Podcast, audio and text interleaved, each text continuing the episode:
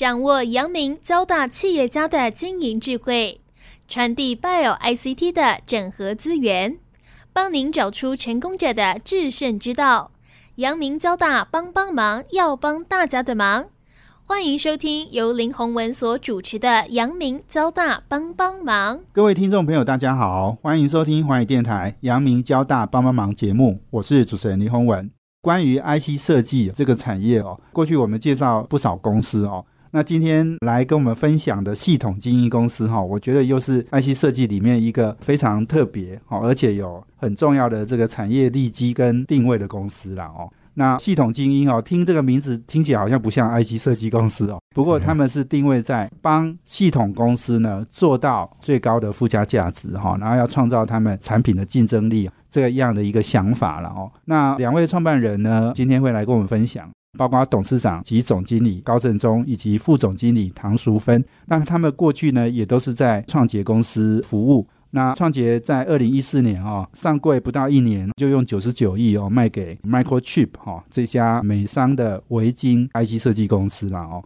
那当时其实我也跑这个新闻诶，很特别，就是诶一家台湾的 IC 设计公司哈被美商并购哈。那当时诶当然是一个很重大的新闻哦。那不过现在回想起来哦，诶，我们今天会有系统精英了，就是当年因为病了哈，所以我们 两位重要的创业团队呢又出来开了这家公司了。当然很多事情哦没有好没有坏哈，后面都会有很多新的演变哈。所以我们今天非常高兴呢，就是邀请系统精英公司的董事长兼总经理高正忠，先跟听众朋友打一个招呼。哎，李主任你好，大家好。我想今天跟交大有相关的一个广播节目哈，很荣幸的是我过去的两个创业，包括今天的系统精英跟上一次的创捷科技。我的 partner 都是交大的，对对，是四十五年次的林金元哈，跟这个不能讲我的年次啊，都是交大的哈，我的 partner 都是交大的，因为交大真的是有很棒的技术背景的人才培养出来。好，那首先呢，有关系统精英，顾名思义，我们希望看到的是一个系统的价值。那任何的新创公司刚开始的时候，都不见得能够把未来。十年、二十年、三十年所要定义的角色扮演完毕，但是我们有一个很重要的基本价值，是在说我们希望能够把系统的价值给展现出来。嗯，好，这是系统精英刚开始成立的唯一的一个初衷：如何创造系统的价值。那精英当然是因为说我们都是精英团队，哈，因为我们在这个行业里面，还有让我们的客户也变成精英。当然。当然哈，我们最重要的其实不是只是讲说我如何服务我的客户这件事情而已，而是如何帮我的客户创造更大的价值，让他的客户能够感受到他的价值的产生。是啊，我们看的东西永远都是客户的客户的需求。好，那系统精英呢？当初成立的时候。也是因为说，我们看到整个 IOT 的产业在起来，那当然是感谢了这些不管是 computation power 增强的公司，啊，或者通讯速度变快的公司，让 IOT 的这个产业成型。嗯，好，我们才看到说，好，那既然所有的东西万物要联网，那联网一定必须要具备有短距离无线通讯的功能。因此，我们想办法在行业里面去看到说，那我们未来可以创造出什么样子最巨大的服务价值出来？那尤其是今天创捷的确是给我们一个蓝牙耳机很大的基础，但是呢，蓝牙耳机已经是一个具有经济规模的行业，所以你想要再重新进入一个行业里面再去跟它竞争，有点为时过晚了啊！所以我们在看这个系统经要做的时候。我们一般创业不是讲说我懂得什么技术，我要做什么产品是跟谁一样的，而是看说我们到底想要进入什么市场，市场的需求是什么。所以当系统星我们在开始创业的时候，只有我跟唐副总，我们两个人看很多的潜在的客户以及我们的合作伙伴，我们花了一年多的时间。才开始决定说我要怎么样去打这个市场，做这个市场，然后才开始组我们要组的团队啊。我们花了超过一年的时间来做这件事情，所以基本上我们希望看到说我如何能够用我们过去的背景，能够创造出一个最大的价值出来。是，那这个价值当然不是只有在我们的身上啊，基本上这个价值是希望能够创造在我的客户身上。而我过去几十年的创业，每一次的创业所代表的都是一个对台湾产业，我们去从我们对产业的认知，看它的过去跟未来的挑战在哪里，机会到底在哪里，而我们来去决定我们到底要做什么事情。是啊，过去的经验都是这样子。是是是啊，谢谢我们高正中高董事长哈。那刚刚还没有介绍，哎，我们唐淑芬唐副总哈，你也是跟高董事长一起那时候在创捷嘛哈。对那你而且你还并到 Microchip，你还在那边工作两年。哦是是。所以高董事长创业，你当然义不容辞，又跟着他一起嘛，是这样吗？呃，应该这么说，主要是我们在讨论这个、探讨这样的一个需求的时候啊，起始点是希望说，我们是要去服务有需求的。那因此，大家第一个探讨的题目就是 IOT 到底是不是一个争议题？如果它是一个有价值、有必要性的一个题目，那么我们怎么去服务它？所以呢，当然我们就是说啊，因为跟 Warren 啊，跟高董认识，应该是在二零零一年的时候，嗨、所以也是蛮长时间的革命情感了啦哈。所以呢，我们开始来讨论这样的议题，然后也实际的在不同的一个市场去做一些 potential customer 的一个了解。好，所以我们定义了系统精英应该要朝向是以我们原有的技术能量，好，就是对无线通讯的一些基本我们的基础，那 enable 我的客户在系统面的能量，所以我觉得是把它变成是一个双赢的一种方式，去开发一个新的应用或是一个新的系统场景出来。是所以这是我想说，在沃人来讨论，我们也一直在 incubate 在孵化这样的一个创业的概念的时候，还一个我觉得蛮主要的基础。那我们是从这个地方开始的。对，嗯对对，我想刚刚在讲，就是说我们创捷是一个生意模式哈，蓝牙，我们那时候应该做很大是蓝牙耳机嘛哈。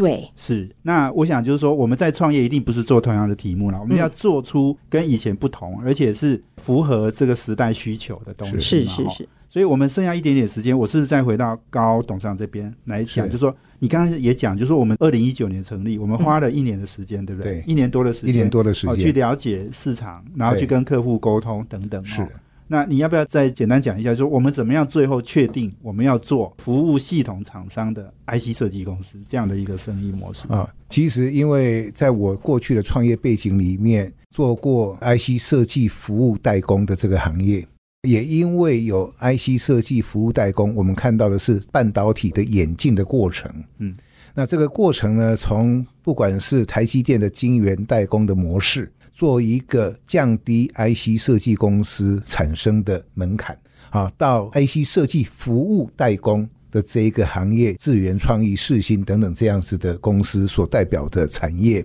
来降低 IC 设计公司的这个门槛。那当然，现在我们希望做到的是，如何使用一个系统架构重复使用的基础上，能够如何再次降低 IC 的 ownership，就是拥有 IC 的这件事情它的门槛。所以，我们才去开发了一套我们现在有的一个方式。是是是，所以也就是说，我们其实跟创意、智源、世新，我们做的生意可能大致的讲没有差别很大，但是我们服务的是不同的客户，是系统客户。那我想现在创意、世新也都很大了哈，他们规模也不小，可能都百亿的营收了哈。是所以我们系统精英呢，要聚焦在系统客户哈，然后过去比较没有被照顾到的客户是哈。那这个哈商业模式哈，我们等一下再讲。我们休息一下，下一段哈，我要先请两位跟我们先谈谈哈，在那个创杰被维金收购哦这件事情，我们学到什么样的经验？然后呢，因为这个经验，所以我们之后又创业了哈。这个也是很重要的经验，被收购一定是钱不少了哈，所以你们有钱可以再创业哈，这是很重要。但是当然更重要的是，我们还有新的目标、新的使命。是好那这个是系统精英接下来要在 IC 设计产业里面要再做出新的商业模式，一个很重要的想法。我们休息一下来，等下回。欢迎回到环宇电台阳明交大帮帮忙节目，我是主持人林宏文。我们这节目在每周三晚上七点到八点播出。我们在 Pocket 上面呢也有这个阳明交大帮帮忙的节目，可以 download 下来分享哦。那我们今天邀请的贵宾是系统精英公司董事长兼总经理高正中，以及副总经理唐淑芬。那刚刚前面一段我们讲到，二零一九年创业，这个创业到现在二零二三年哈，这四年其实已经我们有获得不少公司的认同啦，从台积电、新思，然后再到 ARM。那联发科也有参与一点哈，所以我想就是说，在 IC 整个产业的那个生态圈里面，我们是有受到重视的哈。那我是不是也请我们高董事长再来跟我们分享一下？我要把时间拉长到你上一次创业了哈，好，你跟我们讲讲，就是说那时候创业的经验是什么？然后后来又卖掉嘛哈，嗯又被并购了哈，你又学到什么？刚刚主持人所问的这些问题哈，因为第一个创杰科系刚开始的时候创业，我是觉得说，因为台湾相对在这种先进的拓荒性的产业上的开发，相对来的资源是少的。啊，同时呢，台湾工程师其实素质非常好，但是为什么受不到全世界的认可？那个时候的 MIT 就跟今天山寨是一样的意思。啊，就是台湾只会做低价、低 quality 的东西啊。那这个是让我感触很深，因为我们第一次跟台湾配合，在资源里面，我相信台湾的工程师是很棒的，我们也创造出了一个新的产业出来。但是为什么我们是没办法被人家重视？所以创杰科技开始的时候，我希望带两个东西进来台湾。第一个是带一个人家没有做过的技术，第二个是要把设计的方法，这个 methodology 给带回来台湾。让大家有机会能够用这些东西创造出新的一套东西出来，跟世界证明台湾我们是 good 啊，所以这个是当初创杰为什么叫创杰创业的英雄豪杰嘛。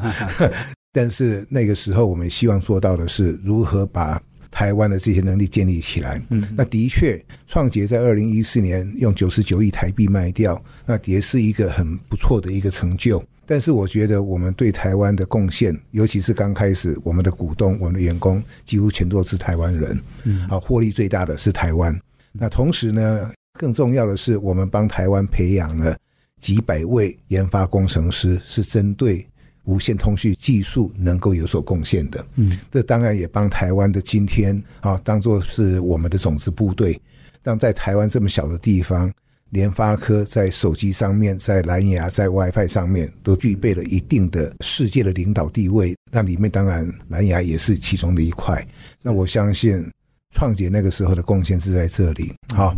那很重要的就是说，创杰被 Microchip 买走了以后，我所看到的一件事情。那为什么我们在台湾认为一个四十八 percent 很好的毛利率的产品线，嗯，竟然 Microchip 没两下就把它给丢掉了？啊，为什么？因为他很清楚知道他要干什么事情，就他希望拿台湾的人才、创杰的 IP 来去 enable，去想办法要在他现有的 MCU 架构之下去做 IOT 的 SOC。你说把它丢掉是什么意思？就不再做了，不再支持它，基本上就是讲难听一点，就叫摆烂。啊！我价格不降，我的技术支持不提供，那当然客户就会走掉嘛。好，那为什么？因为四十八 percent 对它现有的六十 percent 的毛利是一个把它给拉下来的不好的产品线，嗯啊，所以他买创杰是为了人才，是为了人才，为了 IP，对，是。好，所以这让我们就去思考，今天我们创造的到底是要创造什么？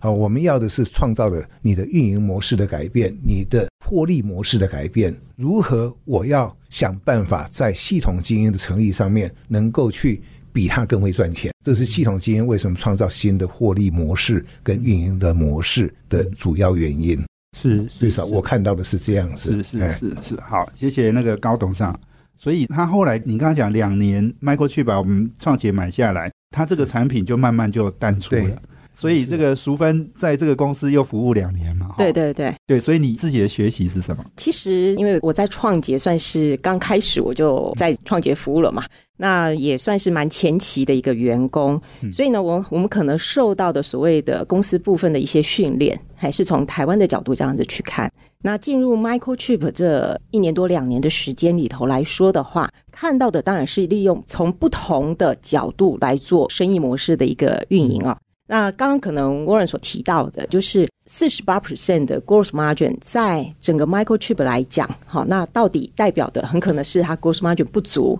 那以及我印象蛮深刻的，因为他们在讲说，他们整个的经营方式，其实它是以它的 MCU 为一个主干，其他的这些不管是 Bluetooth、WiFi，甚至其他的周边，都是它的一个 enable，所以他们叫做 elbow，就是它要把主干给撑起来。所以他们在走的一个模式，其实他们叫 prefer 是那种 long tail 的 business，、嗯也就是说，他们今天呢开发了一个新的应用，他可能同意花比较多的人力在前期的开发上面，因为这个客户只要一 engage，就不会再离开这个 solution。所以我想啊，这也是这一次的创业里面。其实，在这个上面，我倒是真的学了蛮多的，因为这是一种不同的思维模式。因为它不是真的只是在算说，我可不可以在一年之内，或是两年之内，就直接就是一个 project 做完，然后 product 出去。然后，但是我们的 life cycle，因为 consumer 的产品 life cycle 大约就是两年到三年，他们在谈的都是五年到十年。嗯，所以一个 solution 提供出来的时候，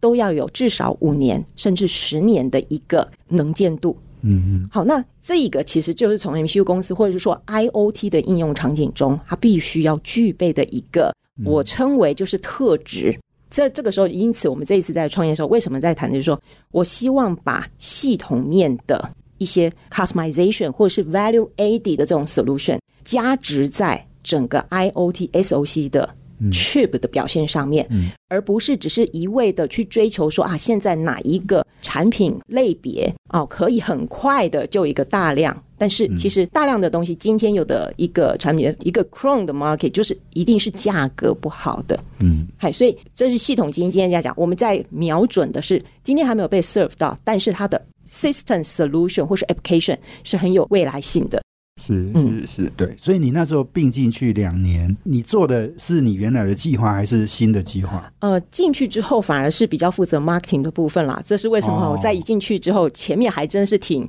挺辛苦的。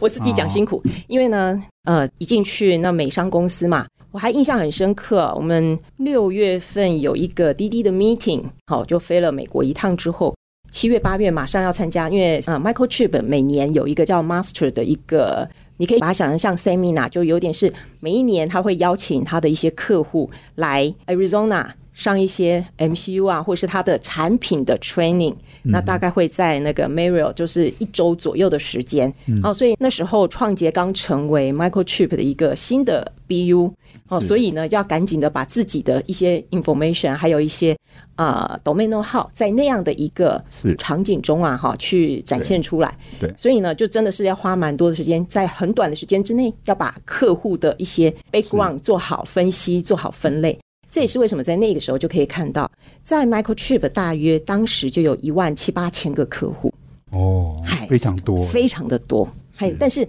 它真正 major 的只有某些，但是他那些某些，他其实是那些就是真的在 top ten 的，也没办法超过 business 的三 percent。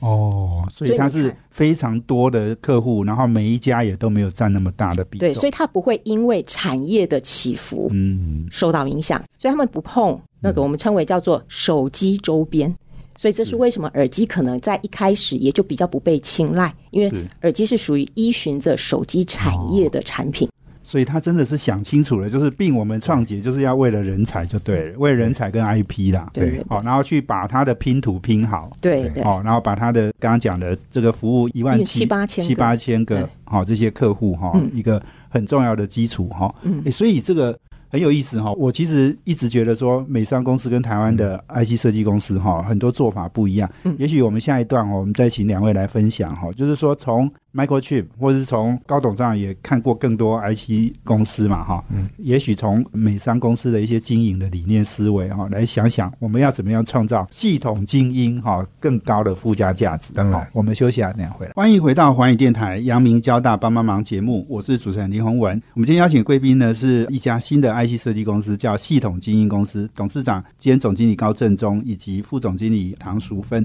那刚刚两位在谈到，就是说哈，创杰并给维京。那我们看到的是美商 IC 设计公司很重要的经营的不一样的地方了哈。刚刚讲到就是说，他们比较把时间拉长，看长远的啊，是这个长远的经营商业的这个模式哈。那另一个就是说，他们毛利是六十几趴哈，嗯所以很多产品呢，哎，毛利太低，他就不做了。哈对，那这个其实也很重要。那另外还有一个当然很重要，就是说他的客户，你跟他讲说前几大的客户也占不到三 percent。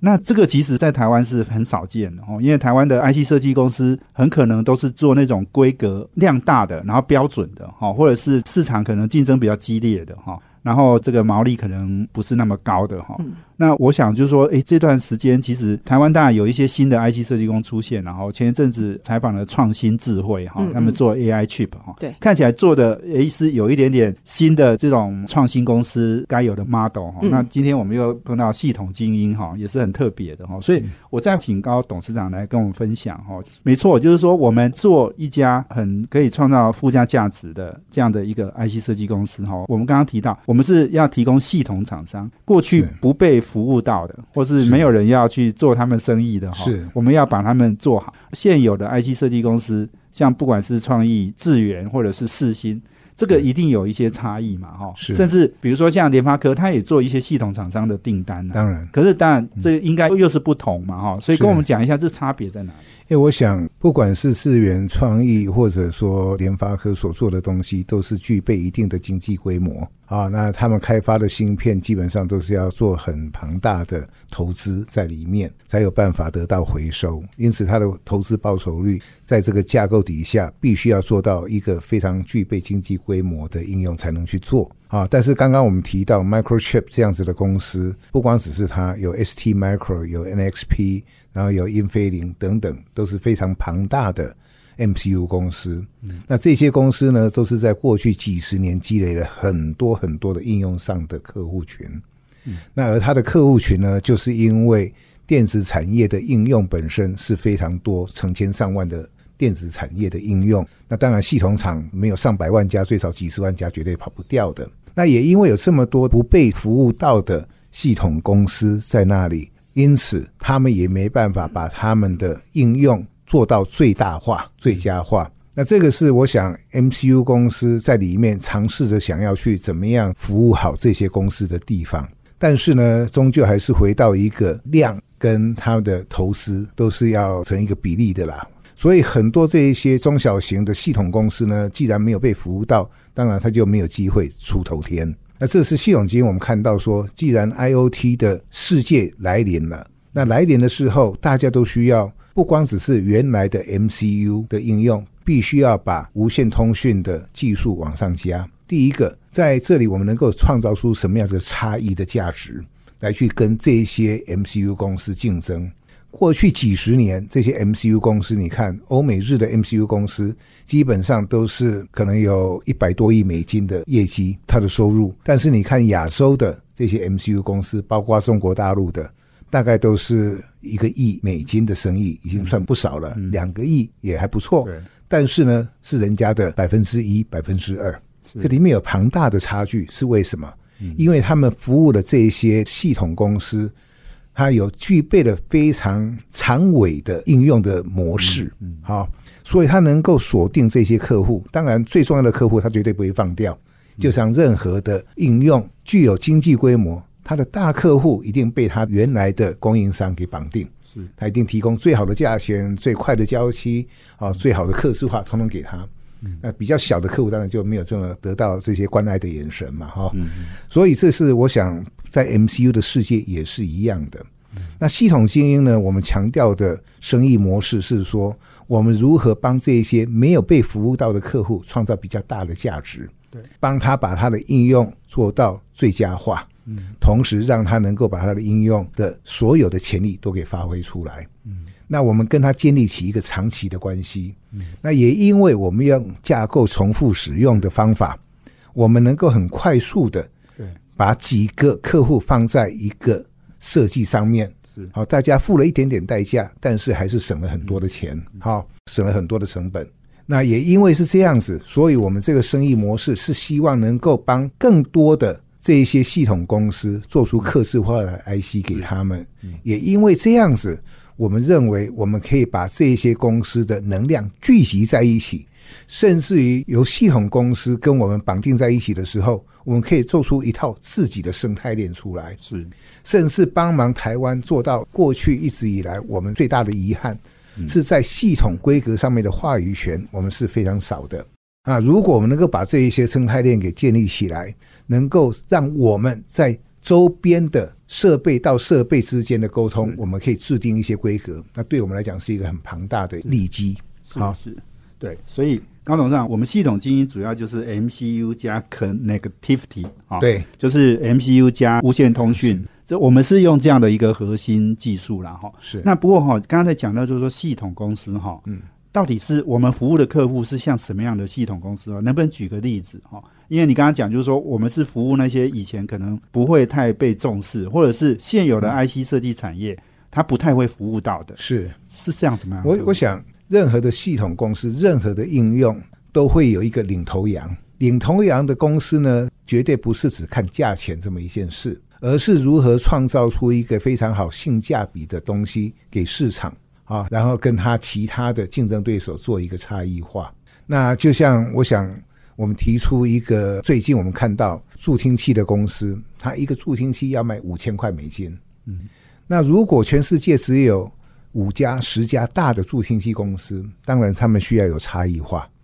那 IC 产业所提供的一个标准品，可能就不会被他们所接受。他们一定希望说，我跟另外一家竞争对手中间有我的差异化，不然的话，所有做耳机的人都来做了助听器，那价格会怎么样？一定被打烂嘛。啊、所以这些是我可以想到，就是系统公司不光只是在助听器这样子的一个环境里面，还有非常多的应用，其实它是需要克制化的。嗯，但是因为标准品你提供的不是一个 over spec，就是比你原来具备的规格还要多。要不然就是说我想要的一些功能，你是没办法提供我去实现的。对，好，这是为什么克制化的重要性在这一边。啊是是，对。之前高董上你有提到那个美国保全公司嘛？哦是是那个案例，我觉得还蛮具体的，是就是他可能之前都找不到服务他的 IC 设计公司，是啊，因为就像有一些保全的新的一些想法，那因为保全对人身安全是很重要的，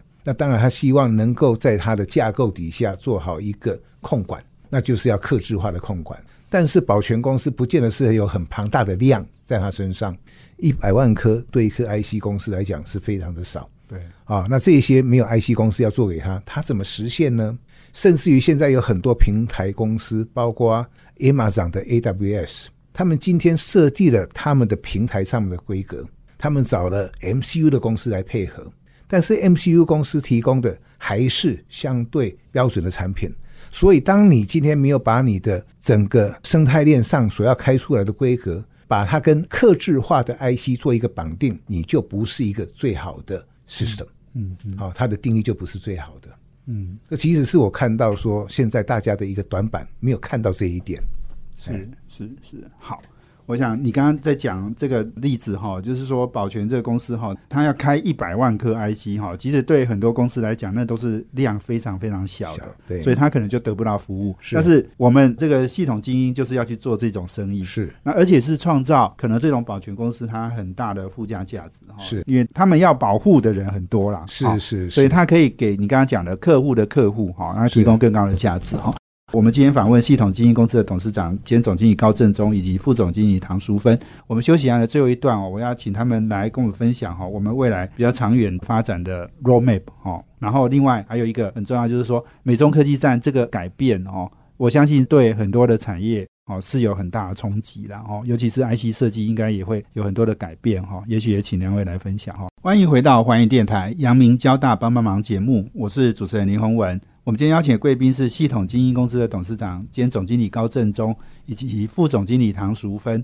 那刚刚我们在谈到哦，系统精英哦，在商业模式上面哈、是蛮特别的啦。这个可能大家不是很容易理解哈、不过我想就是说，我们最近也在关心，就是说美中的晶片战哈、看起来哈，好像大家都觉得说，诶，这个晶片战哦，其实是好像大陆企业当然是很不利啦哈。但是我一直觉得美中晶片战对台湾哈，好像是很大的注意哦哈。事实上，我们应该接到可能更多额外的订单哈，这是对台湾来讲哦。那另外一个就是说，好像这个美中有各自的一个发展哦，诶，它创造的商机其实是很多的。哦，因为市场我知道台湾有很多以前做这个，诶我们讲说做设计服务的公司哈，诶以前是大陆的生意多，现在是美国的生意也很多哈，嗯。所以那个东方不亮西方亮哈，诶，中国被打下去，美国的生意就跑出来，因为美国也有很多半导体公司，他们也想要做一番事业嘛哈，不想让中国独占鳌头哈，所以这件事情好像我们张忠谋董事长一直在讲说，诶，全球化已死哈，好像对整个产业是不好的。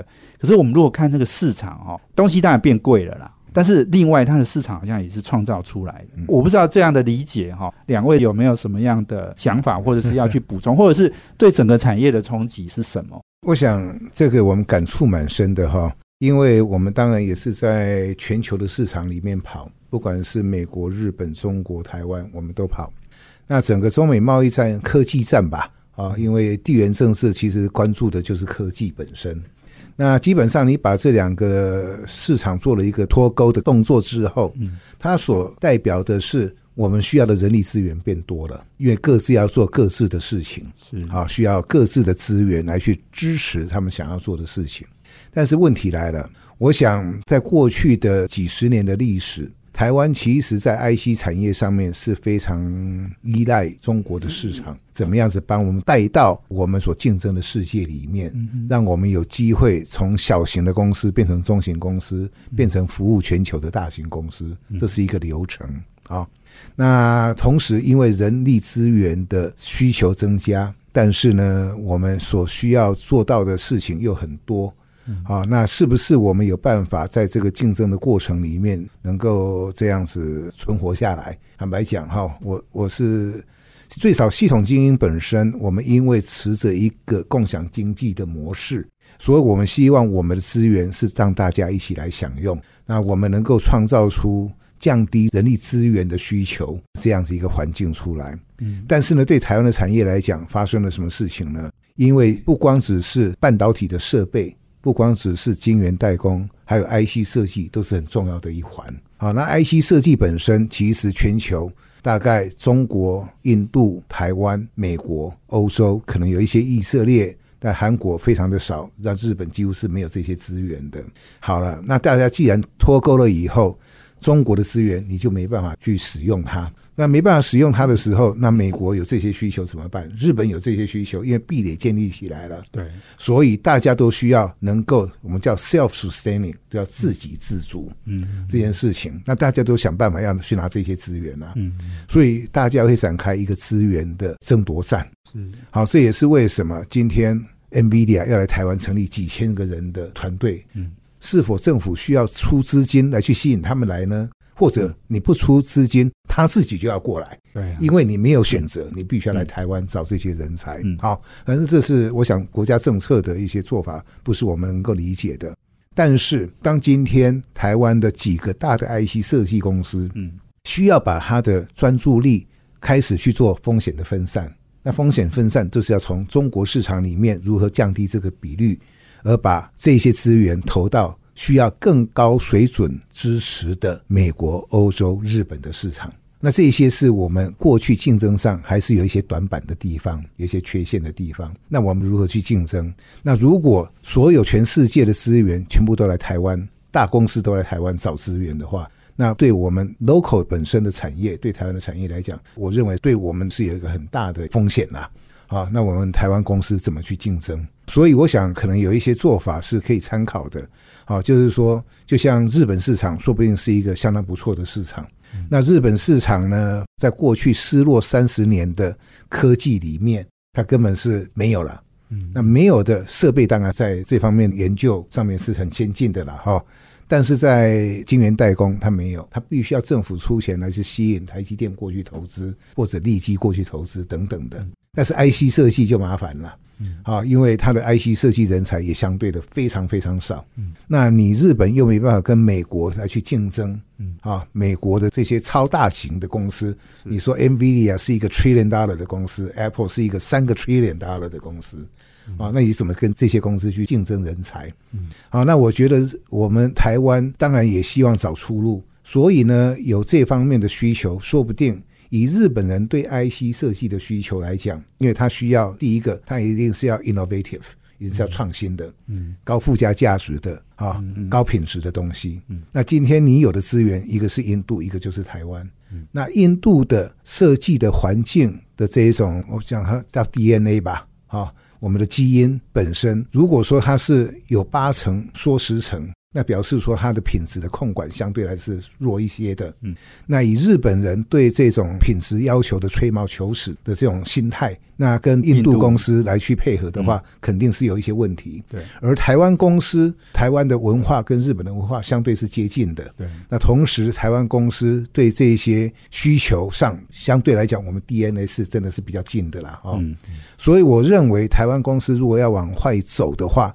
日本绝对是一个我们应该要是非常慎重去考虑的一个服务市场。好，如何利用我们的资源搭配他们市场上的优势，去创造一个双赢的局面？嗯，这是我们看到系统基因未来我肯定走这个方向。对，啊，因为这是我们可以做出来的。系统基因是希望变成是一个全球性的公司，我们服务全球的市场。嗯，好，但是当然基础的这些工程的团队、价值的创造，在跟这种方法 methodology 本身的 establishment 建立，还是留在台湾。把最大价值的地方留在台湾，但是我们世界的市场一定肯定是必须要去走的。是是哎是是，好。我想这个系统精英是走全世界的市场，然后，但你刚刚讲日本是我们一个很重要的聚焦的的方向，哈。那淑芬也要不要分享一下晶片战或者是科技战的冲击？因为我这边主要负责啊，当然是研发团队了哈，所以其实一个很不可避免的一个困扰，就是的确人才的取得就相对来讲，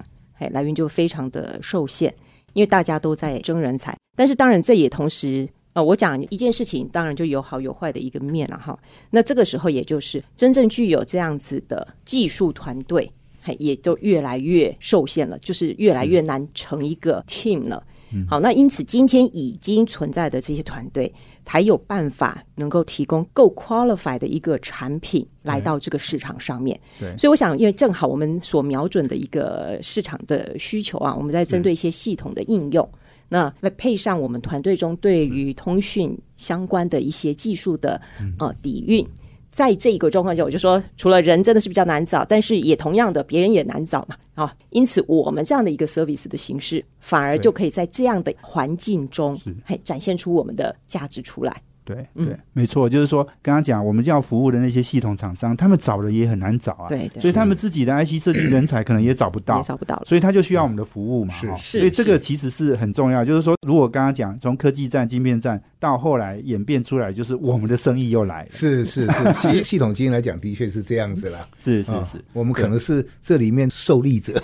对对对，所以不止台湾公司受益，我们系统精英这样的商业模式的定位也是受益的。但你们把市场做起来，可能也会有一些人来跟你挑战然后或者是来加入竞争了哈。不过没关系啦哈，就是说我们走在最前面嘛哈。对对对，所以我们如果把这个生意做起来哈，反正饼越做越大了，哈是所以也不怕人家竞争，是不是啊？其实因为我们走在前面，所以呢，我们做的今天的事情，人家可以来 copy，但是明天我想要做什么，他是不知道的。是啊，所以要做一个 follower 还是相对辛苦的啦。哎，是是好，我想这个时间很有限哦，今天非常谢谢两位哦，系统精英董事长高正忠以及副总经理唐淑芬哈、哦，跟我们分享哈、哦，从这个我们一个创新的商业模式哈、哦，到整个科技战哈、哦，然后我们还有我们之前的创业跟被收购的这些经验谈啊，我想这个对很多从事 IC 设计产业的人来讲哈、哦，是非常重要的一些经验分享了哈、哦，所以今天非常谢谢两位的分享，谢谢。哎，谢谢主持人，谢谢谢谢。谢我们听众朋友的收听，